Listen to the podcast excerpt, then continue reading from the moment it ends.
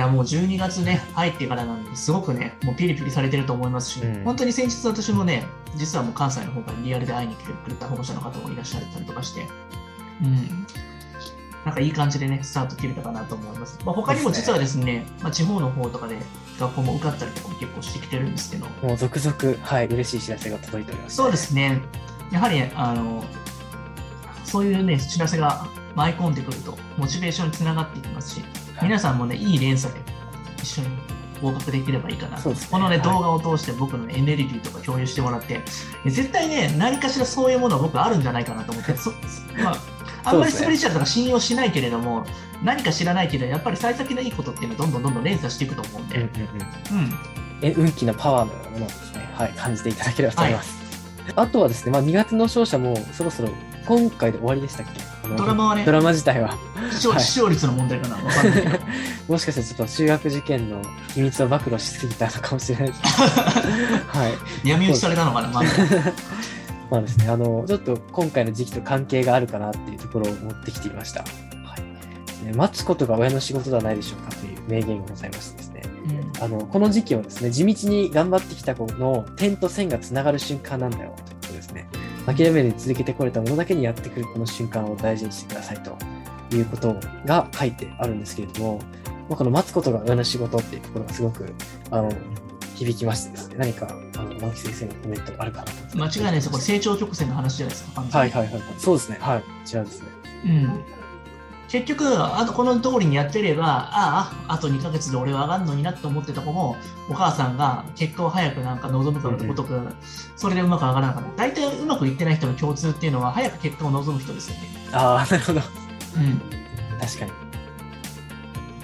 大体プロの先生の知ってることっていうのは、ある程度この子がこのぐらいやったらこのぐらいの時期に伸びるだろうって感覚っていうのが分かってくるんですよ、やっぱ。ああ、そうですね。確かに。そう。だからそこが、そのなんていうのかな、先読みがちょっとやっぱ推測できるっていうのはまあありますよね。はいはいはい。でもお母さんとかってやっぱ気持ちが焦っちゃって、どうしてもね、先走ってまたどっか塾変えようとかな慣れてきたらやろうって、それから結構失敗したりする傾向があるので、うん。なるほど。うん。じゃあ本当にやっぱり待つことが親の仕事っていうのは本当にぴったりなんですかね。結局待てないからでしょ。ああ、そうですね。焦りってね、やっぱり待つことのできないってことですからね。うんそうなんですよね。なんかその銘柄を買ったのにさ、買え 買えないでくださいって言われてんのにさ、でもちょっと上がった下がったとかなってめちゃくちゃ焦ってさ、勝手に自分のなんかさ、よくわかんない判断でやって売ったりとかしちゃって、ああみたいな感じになることって結構あるじゃないですか。そうですね。確かに。うん。だからそこって結構ね、本当に根性いることだと思うので、うん。なるほど。じゃあもう本当にこの成長曲線がもう、えっと、多分1月の末ぐらいに来る子とかもやっぱりいる。いや、今のあの最後の1ヶ月でどう乗り切るかでしょ、はいはいはいはいもう追い込まれて。男の子なんて最後の1ヶ月ってところのお尻が見えたとき本気出しますからね。ああ、そうですよね。まあ確かに、男の子の追い上げの力っていうのはやはりすごいですよね。で最悪3日でも変わります？よ、最後の。3日ですか？なるほど。本当に泊まりがけでやるようなまあ、だから一夜漬けの、ね、僕も大学もここの乗り切ってきましたけれども、かはいはいはい。それでなんか、普通になんか8割以上取るためのなんかそういった、帳尻合わせができてしまうのもまた良くないですよね。でも中旬の場合は、帳尻合わせがむずいから、やっぱそこは俺らがやっぱしてあげなきゃいけないんで、そうですね。確かに。うん、ある程度の積み上げがね、ないと難しいんだよね。うん。なるほど。なまあでも本当に、医者に関してはもうこの成長曲線がガッと最後で上がるということがあり得るということで。なんでかって国語とか算数とかでいろいろ今までやってきてるのにさ、理科の理解ってめちゃくちゃ簡単だからそれできるでしょ。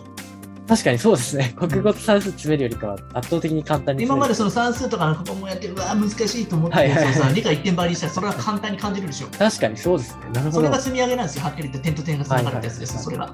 るほど。あ、そこなんですね。確かに。あの時むずいと思ってた理科がこんなに簡単だとはみたいな。